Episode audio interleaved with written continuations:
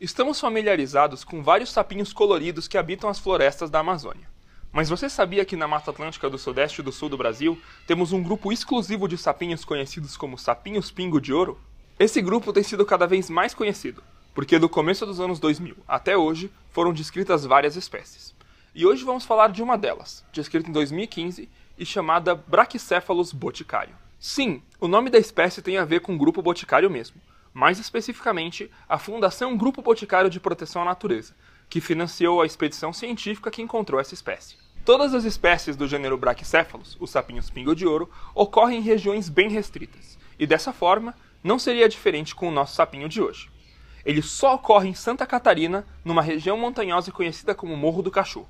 Essa espécie está classificada na IUCN como não avaliada, porque foi descrita recentemente e ainda não foi testada nos critérios da IUCN.